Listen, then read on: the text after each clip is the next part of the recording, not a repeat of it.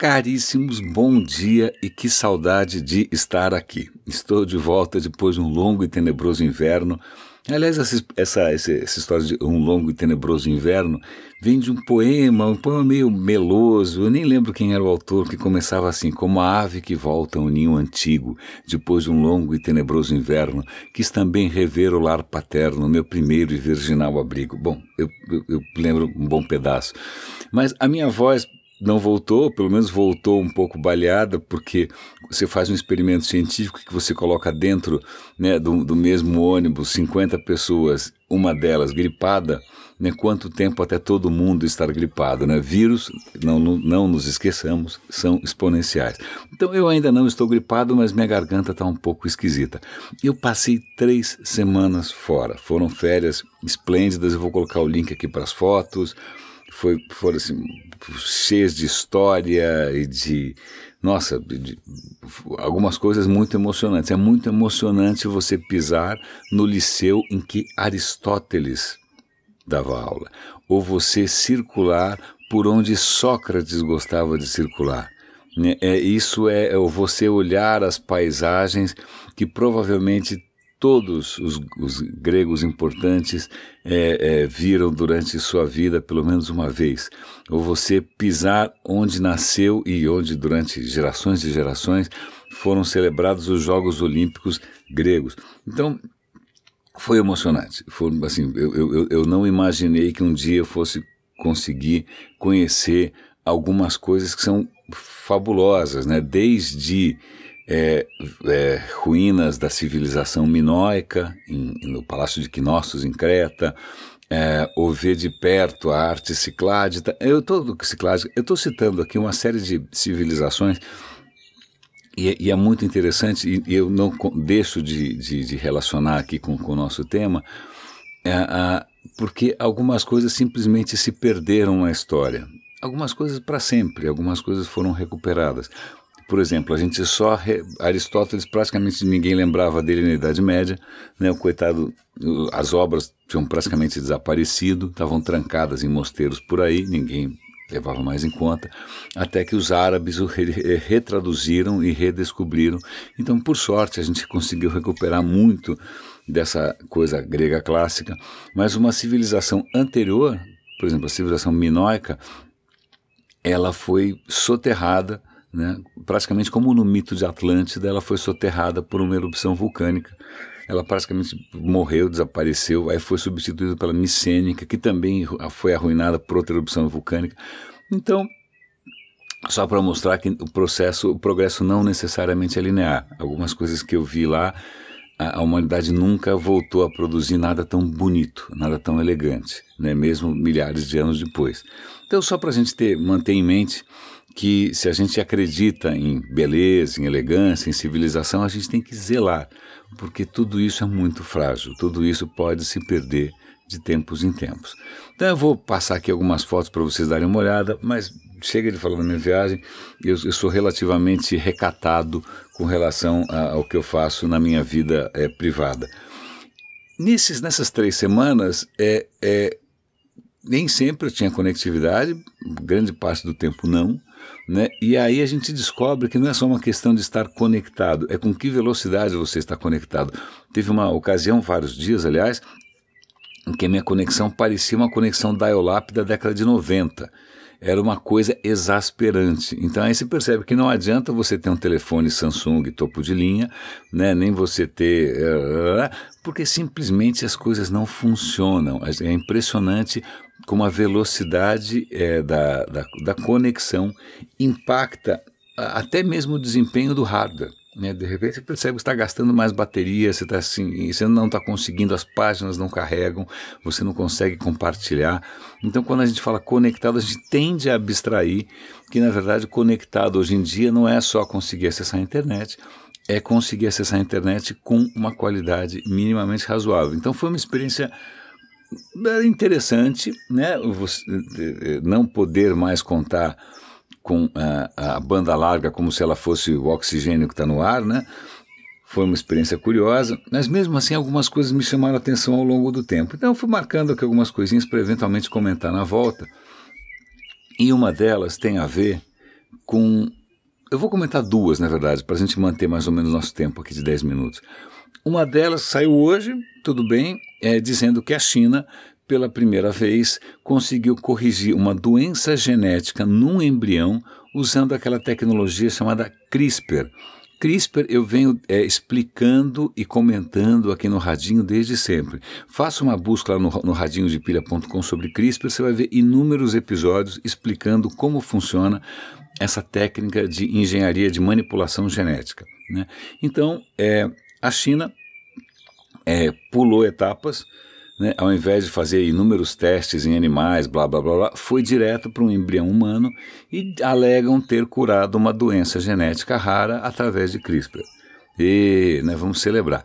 Agora, vamos levar em conta, primeiro, isso só a China conseguiria fazer, porque não só a China tem os recursos técnicos e financeiros para fazer isso, mas também a China é um país que pode dar uma banana né, para todas aquelas preocupações que um país democrático, transparente e ético tem com relação à ciência. Então ela pode, imagina, se você tentar fazer a mesma coisa sem, sem as precauções necessárias nos Estados Unidos, né, você vai preso, porque é, é, é, você tem que levar em consideração uma série de outros fatores de ética, de procedimento científico. A China, como não está nem aí para nada, e como também a, a gente nem sabe se ela está prestando contas direito do que aconteceu, do como aconteceu, ela pode queimar etapas. O que é curioso, porque talvez é, alguns dos avanços mais extraordinários da tecnologia e da ciência vão acontecer primeiro em países que não são necessariamente tão transparentes e liberais e democráticos quanto a gente imagina. Então, portanto, a gente nem vai saber para que, que os caras vão usar. Será que eles vão usar para fins de Estado, que é o caso da China?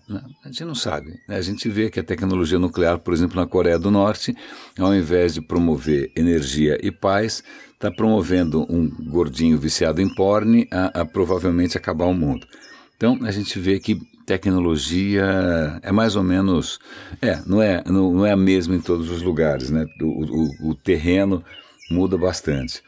É, mas o que eu queria voltar um pouco no tempo, eu já, em algumas, alguns momentos aqui no Radinho, eu comentei sobre cognição, percepção, sobre cores, e eu lembro de ter feito um outro programete sobre percepção de cores.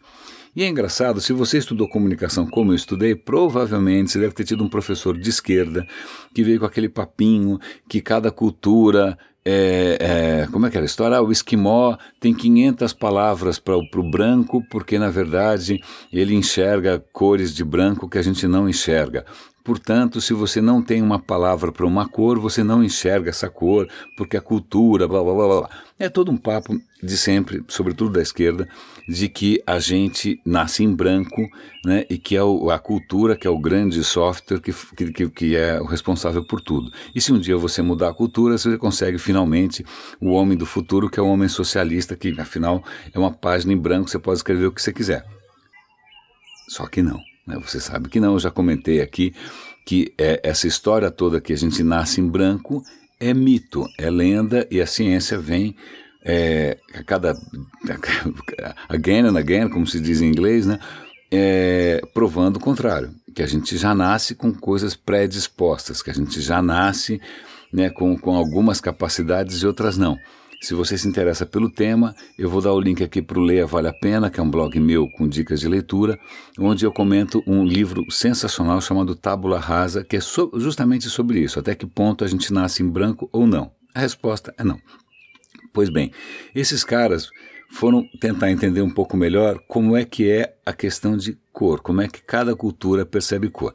E eles descobriram que na Amazônia tem uma tribo, ah, o nome da tribo é um nome bizarro, Timani, sei lá, eu acho que é isso, é, e essa tribo, ela descreve as cores de uma maneira um pouco diferente. É, eles misturam um pouco o que é azul, o que é verde, dependendo de como eles comunicam. Bom, de qualquer maneira, o que eles observaram nessa tribo era diferente do que se podia esperar. E aí eles resolveram pegar os estudos clássicos, né, aqueles que são canônicos, que a gente aprende na faculdade, né, que ninguém questiona, eles resolveram questionar, refazer né, inclusive aprimorando a metodologia, aprimorando é, a, algum, algumas preocupações e começam a chegar a conclusões que são extremamente interessantes. Eu fortemente recomendo que você leia o artigo na íntegra. O que eu vou falar aqui não substitui o artigo, né? mas uma das coisas muito interessantes é a seguinte: há algumas coisas mais universais do que a gente imagina. Em primeiro lugar, em qualquer lugar, não importa onde, se a pessoa nasceu com o olho direitinho, né, se não tem daltonismo, seja lá o que for, as pessoas, na boa, todas elas veem as mesmas cores. Né? A questão é como elas comunicam isso, né? de, de, que, de que maneira a evolução dessa cultura, ou a história dessa cultura, é, ajudou ela comunicar de uma certa maneira e não de outra. Né? E alguns padrões emergem. Um padrão muito interessante é o seguinte: é muito difícil você ter conflito, né? Ah, que cor que é essa? Ah, eu não sei se é laranja, não sei se é vermelho. Não, quando as cores são quentes, tem muito menos dificuldade em comunicar e entender, né? Mas o problema aparece, quem é casado que já deve ter passado por isso, em tons frios. Ah, essa cor do mar é azul ou é verde? Não, é turquesa. Mas espera, turquesa é azul ou é verde? Cores frias parecem ser mais problemáticas. E, na verdade, na evolução dos idiomas, a, as últimas cores que aparecem no vocabulário são ligadas ao azul. E uma das explicações evolucionistas, evolucionárias para isso é o seguinte: Normalmente, cores frias, como azul e o verde, são cores de fundo. O céu é inteiro azul, o mar é inteiro verde ou inteiro azul, é, a floresta é inteira verde e as coisas que realmente interessam, elas se destacam do fundo.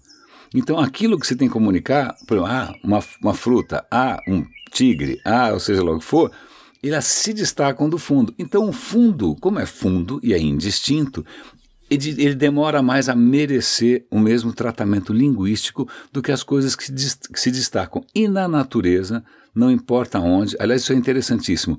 Eles analisaram imagens de ambientes do mundo inteiro e perceberam que do Oiapoque ao Chuí, na verdade, todas as cores estão mais ou menos presentes. Né? Não é que existe algum lugar que não tem roxo, né? ou não tem marrom. As cores estão lá. Né? Então, mas é, de qualquer maneira, as cores de fundo demoram muito para merecer uma palavra que as defina. Caríssimos, eu, eu, eu para variar, fiz uma digressão gigante, falei mais do que eu imaginava da, da, da, questão da Grécia e da minha viagem, mas é bom estar de volta, espero que a minha voz melhore. Se vocês notaram uns passarinhos no fundo aqui, dessa vez não é fake não, hoje eu tive que acordar quatro e meia da manhã para ajudar minha mulher numa viagem, eu percebi que aqui em casa os passarinhos estão a todo vapor essa hora, então eu gravei um trecho dos passarinhos aqui da minha janela para usar passarinho de verdade. Então dessa vez os passarinhos não são fake. Caríssimos, muito bom estar de volta. Um enorme abraço, sem vírus. René de Paulo Júnior falando aqui no Radinho de Pilha e até amanhã.